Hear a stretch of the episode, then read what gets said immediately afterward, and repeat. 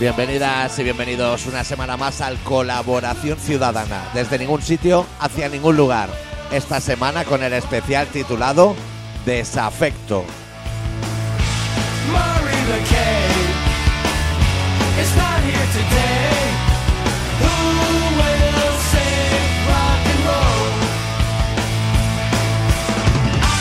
¿Todo bien, Adicto? ¿Todo bien? Hoy va a tener que ser programa serio. Sí, pero pensaba hacer como. O sea, el, el primer programa como que fuera programa Sí. y, la- y el segundo programa como que fuera desafecto, pero lo podemos hacer al revés. Yo prefiero al revés para irme de subidón. Ah, vale, vale. Porque, claro, es que ahora hay que pensar en cosas temporales como el futuro. Y a lo mejor vamos a hablar de la Superliga muy tarde. Pero prefiero irme de subidón que desafecto va a ser una vacuna terrible, ¿eh? Clines y de todo.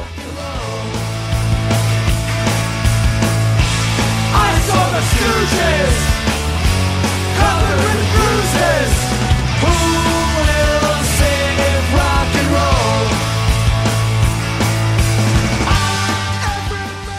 Bueno, ya viste el otro día que madre piensa que soy un ser excepcional. Excepcional. Te ve con buenos ojos, ¿eh? Y eso no lo hacen todas las madres tampoco.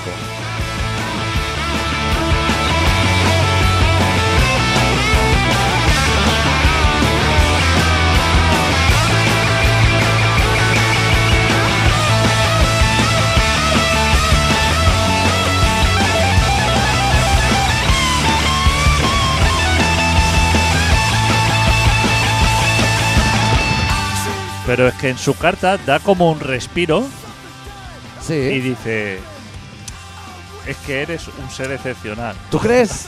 A mí me surgió la duda de, ¿tú crees que ella lee tus correos? ¡Hombre! O, o dispara, o sea, Hombre. lo que es a discreción. ¡Hombre, por favor! Sí. ¡Hombre, por favor! No se le ve mucho descoloque y debajo del mail suyo aparece el tuyo y es para lanzar, ¿qué te diré yo? Dos preguntas.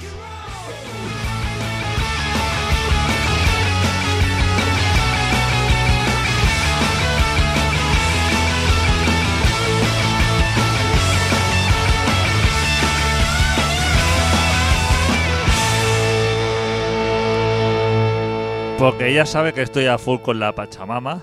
Sí. nunca le he hablado de ti, o sí que le he hablado de ti. No sé. Hostia, pues eso es. Mira, en el próximo mail voy a hablarle de ti. Vale, cuéntale. ¿Tú sabes? Yo hablo muy bien, ¿eh? De todo Sí, el mundo. Sí, pero, pero mi presencia, cuando se habla de mí, genera cierta tensión. Cuando a un niño pequeño le dices, esta tarde viene el doctor, eso no gusta al niño, porque sabe que el doctor te puede hacer de todo. Que te tome la fiebre es lo de menos. No, pero el doctor ha ganado mucho con el tiempo. O sea, Sí, en general, sí, sí, sí. lo que es Le- con, la profesión de- con la pandemia ha mejorado. eh, ha mejorado mucho. Claro, cuando ha estado todo el mundo encerrado, como estaba ya él, él ha quedado pues como Michael Jordan. Claro. Claro, El doctor es ahora lo que es el Michael Jordan de, de la pandemia. de la pandemia. El sentido común. Sí, el Florentino Pérez de la literatura. Florentino. Eso lo vamos a guardar para el siguiente programa. Sí. O- sí, sí. Sí, porque si no, Ah, Es que este programa. tú mandas. Tú has visto que lo están pidiendo cada semana. tú mandas. Es cierto que Brujitas y Cespines parece que fue un éxito. que en el siguiente programa te haré una propuesta de formas de trabajar, de colaboración ciudadana. Tú mandas, doctor. Yo, mira. aquí estoy para llevar el control. Sí, yo desafecto. Voy a, a abrir con el listón alto de que ayer la biblioteca de Trem cada año recomienda un libro por San Jordi. Este año ha recomendado desafecto. Eh, Ojo, ¿y la librería de tren? la biblioteca. No, pero digo, la librería de tren. Sí, la central. La central. Sí. Ahí está tu libro. Ahí está el libro. Es que cuando yo paso por ahí por la central. ¡Qué menuda librería! Pero tú sabes lo Para que ese pueblo de mierda, ¿eh? ¿Tú sabes lo que es la librería central o no? No. Pues si te fijas el logo, eh, o sea, han adaptado librería a central, que es de Banco Central. Es la Ah, sí, me parece que me lo dijiste. es el Banco Central de toda la vida Sí. de allí. Que eso desapareció, no sé, en los 80. Pero, Gente pero, muy amable. pero es una librería. Es espectacular, ¿eh? Eh, para estar en un pueblo así, ¿eh? Sí, sí. Ojo, ¿eh? ¿Y se han vendido ahí ejemplares o Se han qué? vendido ahí. Se han vendido y se han agotado. O sea, todos los que pidieron. Solo, solo que puedo, doctor. Y me ha llegado un pedido de un amigo tuyo, de ¡Hombre! Suiza. Hostia, exportación y de todo, ¿eh? Eh, que le dije, Papel de aduana. me lo pidió a mí, Sí. pero le dije, pídeselo a él directamente, que le va a hacer ilusión. Muy amable, ¿eh? El mail. Por favor, ¿eh? Acabando los mails con Merci beaucoup y cosas así. Eh, trabajador de la Rolex. ¿Qué dices? Ojo ahí, ¿eh? Pero trabajadores, No, no. pone relojes en un palé. No, no, no. O mira si el segundo va bien. No, no, no. Ahí, o sea, maestro relojero. Ojo ¿Qué ahí, dices? ¿eh? Del Carmelo a a relojes de lujo. Puede que sea el, el segundo, la persona, la segunda persona más célebre del Carmelo, después de Javier Coronas, de Ilustres Ignorantes. Eh, puede que sí, puede que sea. O sea, de las personas que ha llegado más lejos. y, y puede ser que un maestro relojero, digo, ¿eh? Por atar cabos de programas anteriores, también pueda ir sin aceite de aquí a Suiza. ¿Puede ser? No, no, Ah, no. vale, no, vale. no. No, que no se mezclasen No, no. personajes y conceptos programa. Pero, pero sí, sí. Me, me preguntó y le dije, cógeselo, que esto. Y estuvo mirando en tu web y me dijo, es que tiene un pack aquí de varios libros y tal. Sí. Digo, no, si quieres pedirle el libro solamente, tú habla con él, que el doctor no tiene problemas No. en lo que logística, No, no. envío. Que yo no lo había cobrado, yo ya lo había mandado. Claro, pero por, favor, por favor. por favor. Ni coordenadas, ni tarjetas, ni de nada. Para que tú veas, haciéndote ¿Te crees que he mirado si me ha llegado el dinero? Ni lo he mirado. Me da igual, ¿eh? La promoción que yo te haga a ti como escritor y como persona Sí. es infinita, doctor. Claro, claro. Eh, Voy a ver si lo puedo poner a la venta en AliExpress.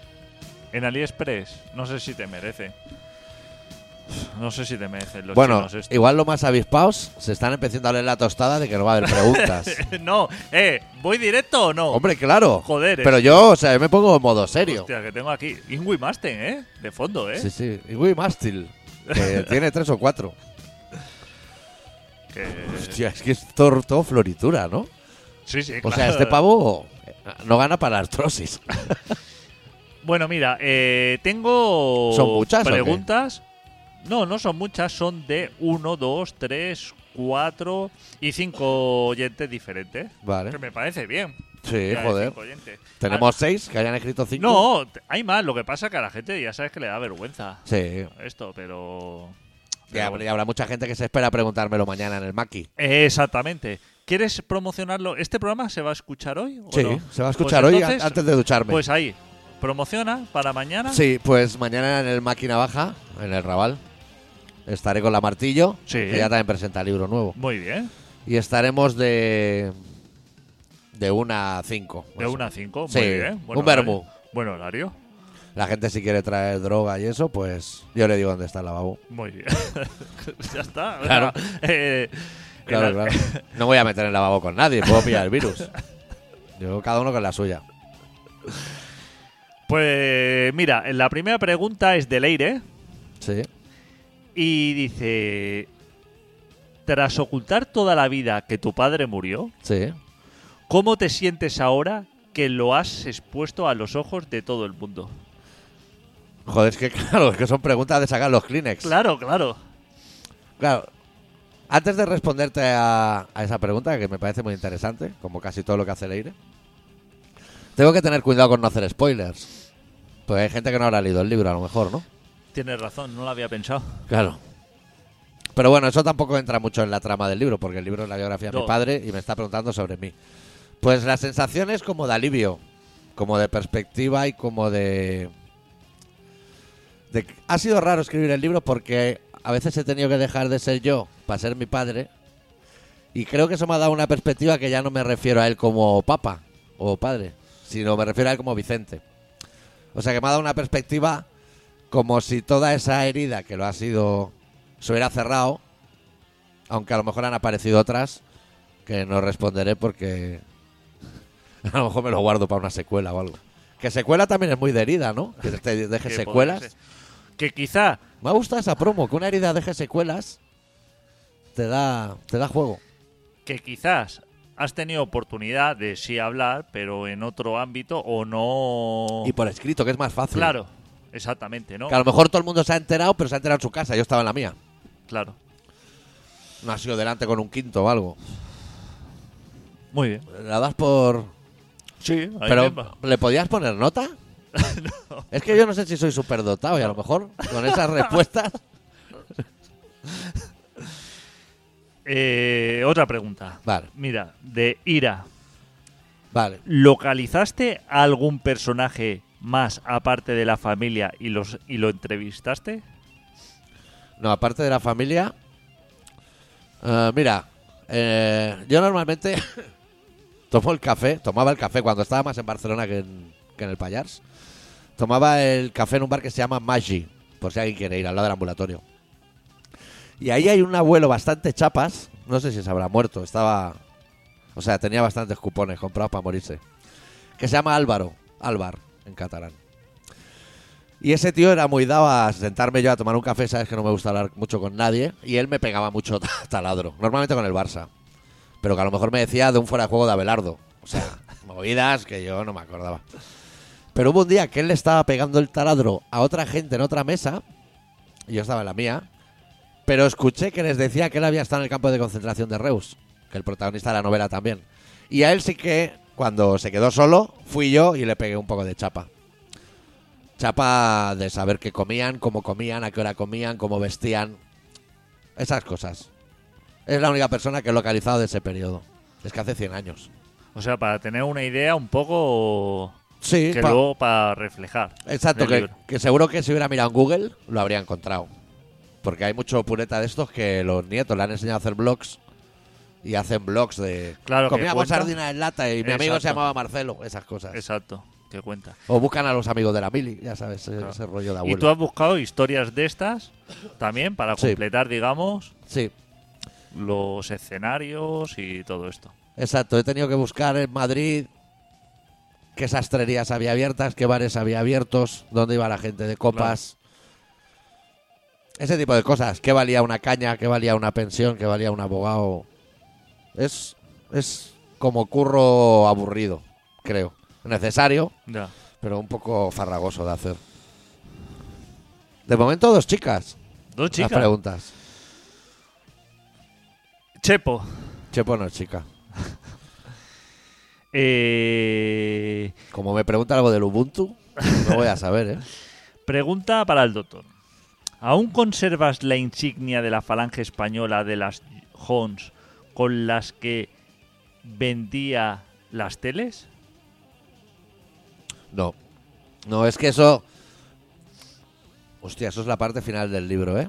Hay que ir al loro con los spoilers. Eso cuando. Cuando Vicente, el protagonista, va desde Huelva a Barcelona, por los motivos que sean, el que haya leído el libro ya sabe. Todo eso se queda en Huelva.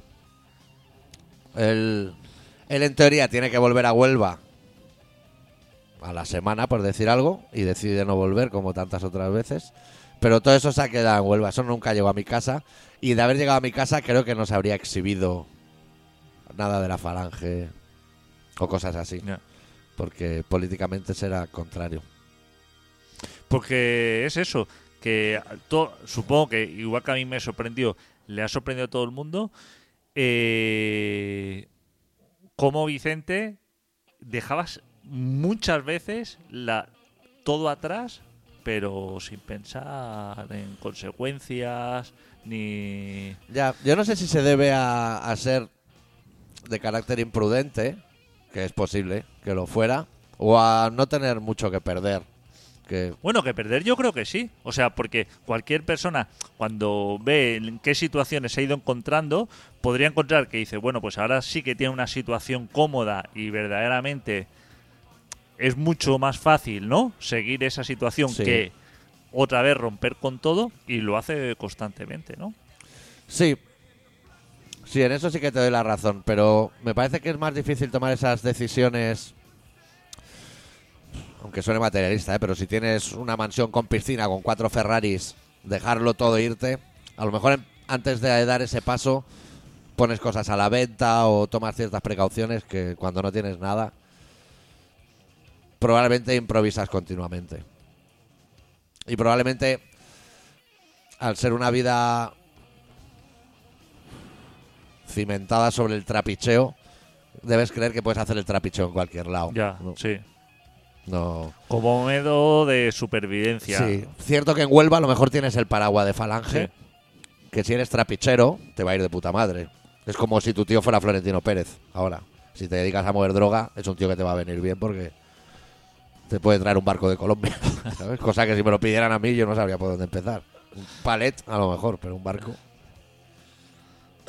¿Y se sabe la marca de las teles? Sí. Sí. Creo que es Inter. Tendría que. ¿puedo- ¿Quieres que lo mire? No, bueno, lo preguntaba Chepo también. Es, es Inter y es de fabricación catalana. Cosa que el comercial en Huelva le decía que no dijera. Que dijera que era española. O sea, que no dijera que estaban hechas en Barcelona. Bueno, es que no creo que se fabrican teles en muchos otros sitios, ¿no? Aparte de Barcelona. En aquella época creo que no. Muy bien. Eh, preguntas de Mónica. Otra chica.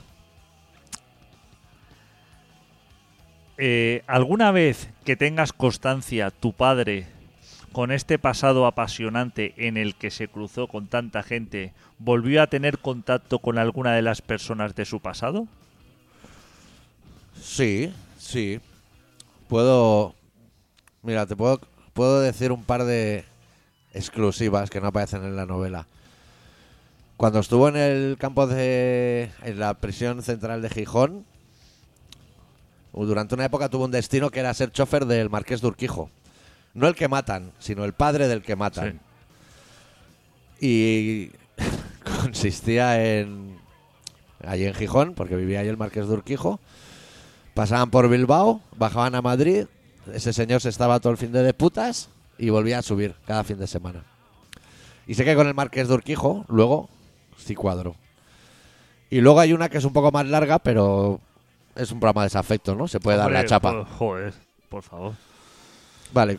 eh, cuando estaba en la prisión de Valencia, conoció a unos abogados que fueron luego abogados de la familia Puyol en el caso Banca Catalana. Los abogados estaban en la cárcel también. O sea, imagínate el pelaje. Eh, está- estando ya mi padre casado, digamos, ya instalado en Barcelona, esos abogados contactaron con él para proponerle llevar dinero a Andorra en una furgoneta. Y el pago por el hacerles ese favor sería un piso en Paseo de Gracia. Mi padre se lo comentó a mi madre que lo iba a hacer, mi madre se lo prohibió porque ya tenía un hijo, que es mi hermano, y no se hizo ese trapi. Pero sí que tuvo contactos contactos con gente con la que había estado en la cárcel antes.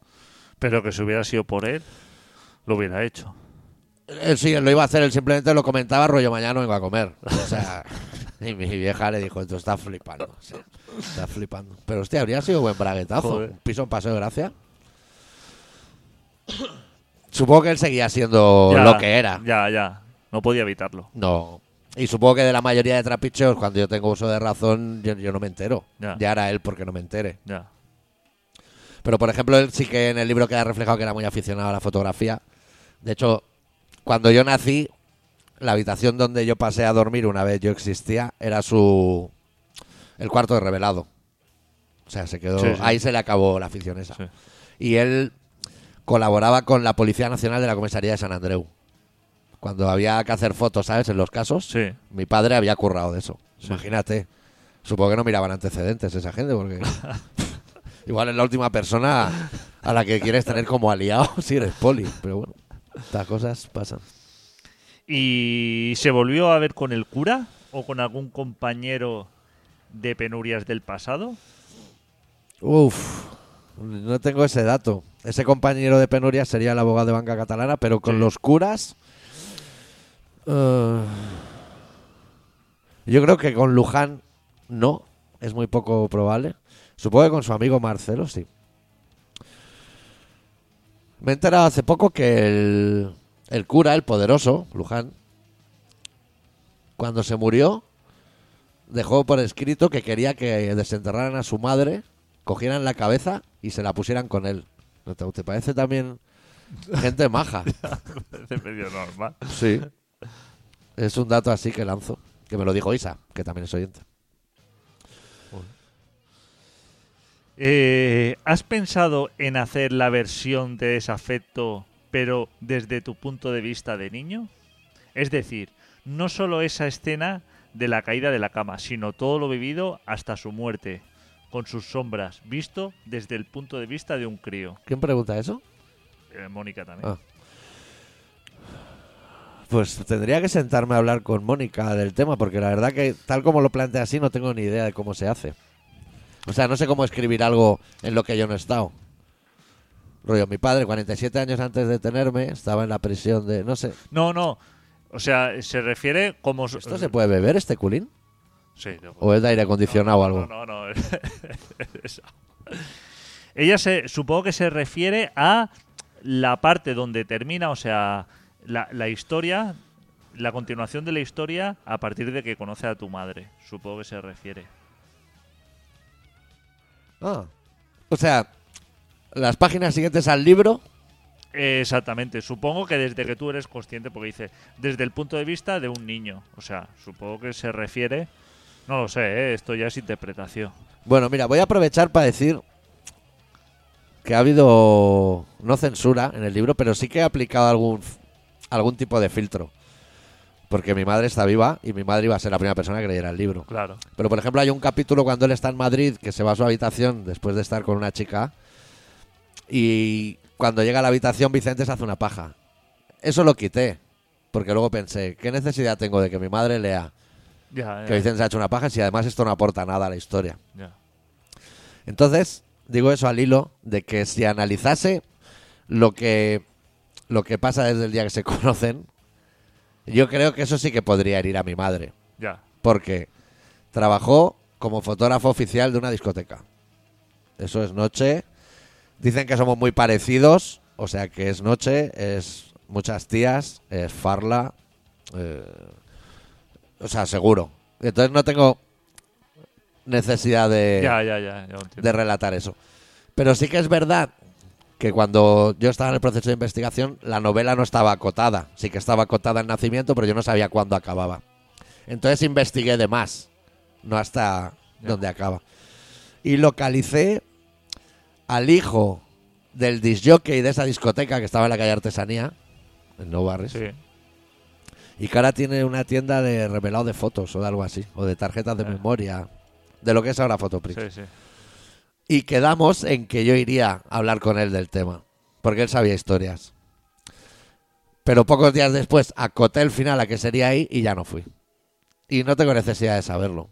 O sea, soy curioso, pero soy más curioso con probar drogas que con saber información que yo no... Bueno, a lo mejor ahora no tienes esa curiosidad, pero quizá la puedas tener. ¿no? Igual en el futuro sí. Pero, pero me, ima- o sea, me imagino que sería un golfo. Ya, bueno. O sea, una persona que ha estado hasta sus 50 años, casi la totalidad del tiempo en la cárcel, debe tener una necesidad de mujeres y de vivencias tremenda. O sea, lo tengo yo y no he pasado por eso. Y soy bastante golfo.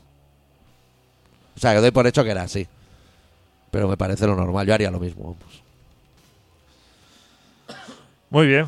Eh, mm, Ya está, quedan muchas. mm, queda una. Vale, De lechón. lechón. Mi querido lechón. Dicen que después de una investigación y un trabajo como el que ha realizado en un libro como es Desafecto, una vez que se le pone el broche final, se te queda una sensación enorme de vacío. Si es así, me gustaría saber dos cosas. Una, cómo se está llevando esa sensación, si en realidad la estás viviendo. Y otra cosa que se llama la curiosidad. Es cómo se encaja el ir descubriendo cosas que se sospechaban y se confirman o directamente ni sabías de la vida de tu padre, narrada en el libro fruto de esa investigación. Vale, son dos preguntas. sí queda vacío, pero. Aunque la investigación y todo el proceso son dos años, no es muy diferente a la sensación de vacío que te. que te queda cuando pegas volquete. Eh, o sea, cuando pillas 10 pollos que vas metiendo, vas metiendo muchos días y vuelcas, te queda un poco.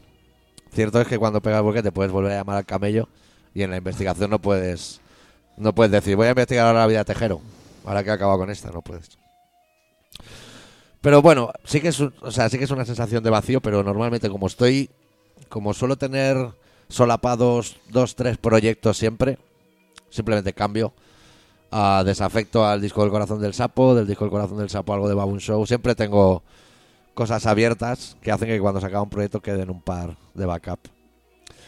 Y la otra parte no me acuerdo, no me acuerdo en qué era. Eh, que cómo se encaja. eh, o sea, eh, el descubrir cosas que tú sospechabas y que luego cuando estás cuando estás investigando se confirman. Sí, sí. La verdad que. O sea, me, me di cuenta a lo largo de la investigación que en el pasado en mi familia fui- pecamos de muy ingenuos, porque mi familia es algo muy pequeño, somos tres personas, una madre y dos hijos. Y teníamos mil indicios para sospechar de mil cosas, pero la verdad es que nunca lo sospechamos. O sea, cuando la noche del golpe de estado de Tejero, en la mesa del comedor de mi casa hay una pistola, yo creo que podríamos haber sospechado. Porque en mi clase los niños, sus padres, no tenían esas cosas. O yo perseguía por el pasillo a mi hermano con la pistola en la mano, sin balas. O sea, teníamos motivos para sospechar. O yéndome antes, cuando te decía que probablemente su vida en Barcelona tuvo bastante golfería, él tenía un bar en la calle Industria con Paseo Maragall, Bar Lisboa. Y él, su día de fiesta semanal era los martes. Pero, o sea, él venía a dormir a casa el martes por la noche y el domingo. Pero todas las otras noches él dormía en el bar. Tenía un cuartucho con un colchón y como cerraba tarde y en aquella época los buses tampoco iban por la noche, se quedaba a dormir allí. Pero eso también es de sospechar. Sí. Y también puede que sea, no sé si decirte, un efecto secundario de tanta cárcel que tú también necesites esa celda. También. Porque era una celda. También, Eran, ¿qué te diré? Dos metros cuadrados. Porque yo pasé ahí una varicela, me acuerdo de esa cama. Y se quedaba ahí voluntariamente, con lo cual supongo que le servía para muchas fechorías, ¿no? Para Sí. alargar la noche de alcohol o de lo, de lo que se geste. O sea, teníamos indicios para sospechar, muchísimos. Pero la verdad que no tenía ni puta idea. Ni me podía esperar tampoco lo que iba encontrando. Habría sido surrealista. Sí, fue totalmente inesperado. Muy bien. Ya está, ¿cuánto llevamos? Pues casi media hora. Joder, tío. Perfecto aquí. Perfecto, tío. Me he dado cuenta de que puede que esta sea la primera y la última, digamos, programa de radio así un poco serio. Porque Sí. creo que no me gusta. No, es- se hace largo, ¿no? ¿No, ¿no te parece que O tengo sea- hasta la bomba ronca? Esto mismo, esto mismo contado de otra manera, o sea, o sea, hablado así, digamos, sin micrófono, Sí. eso me hubiera parecido muy bien. Sí. Pero así con micrófono no me ha gustado mucho. Podemos o sea- recomendarle a la peña que se lo escuche tres o cuatro veces, que luego acaba entrando. Es que lo serio no, no. Ahora me he dado cuenta, ¿eh? De que no estoy hecho para esto. Pero a lo mejor entonces, ahora estamos y haciendo... tú tampoco, ¿eh? No, Porque no. tú no te salen tampoco las respuestas. O sea, No, no me, es, no me es una posición cómoda. No. Creo que está todo explicado en el libro, entonces todo lo demás me parece un añadido y se me da muy mal la promo. Pero puede que, ahora que estamos continuamente en la tele viendo gráficas de las curvas y eso, puede que hayamos hecho un pico para abajo Sí. y el de la semana que ahora- viene sea claro, cohete. Claro, claro. Vale. Pues entonces sacamos este a la brava, ¿no? Sí, sí, sí. Vale, cerramos. el- Este ha sido un especial desafecto, ha sido un programa raro, pero volverá eh, el jiji jaja. Cerramos el programa de hoy con una canción de Carlos Gardel que aparece en el libro, pero claro, los libros no suenan. Y entonces me apetece cerrar el programa con Confesión de Carlos Gardel. Venga, Deu. Eu.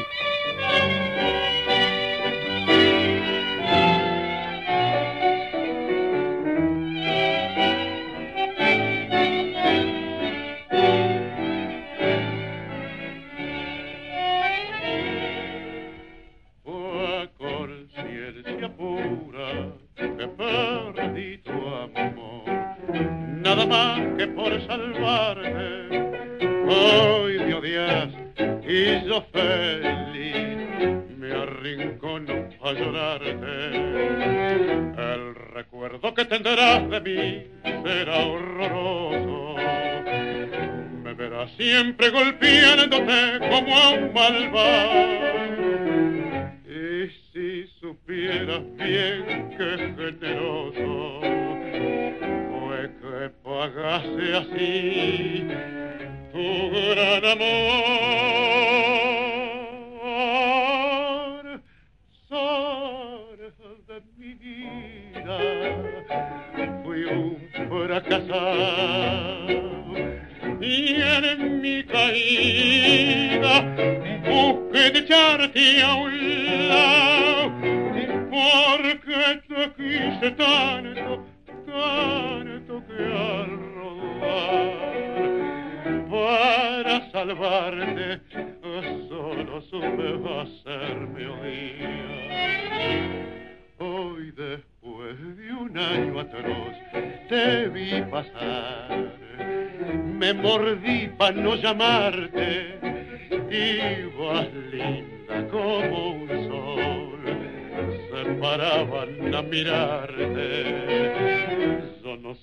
El que te tiene así se lo merece. Solo sé que la miseria cruel que te ofrecí me justifica al verte hecha una reina que vivirás mejor lejos de mí. Sol de mi vida, un fracasado y en mi caída busqué dejarte a un lado porque te quise tanto, tanto que a robar para salvarte. Oh, solo supe hacerme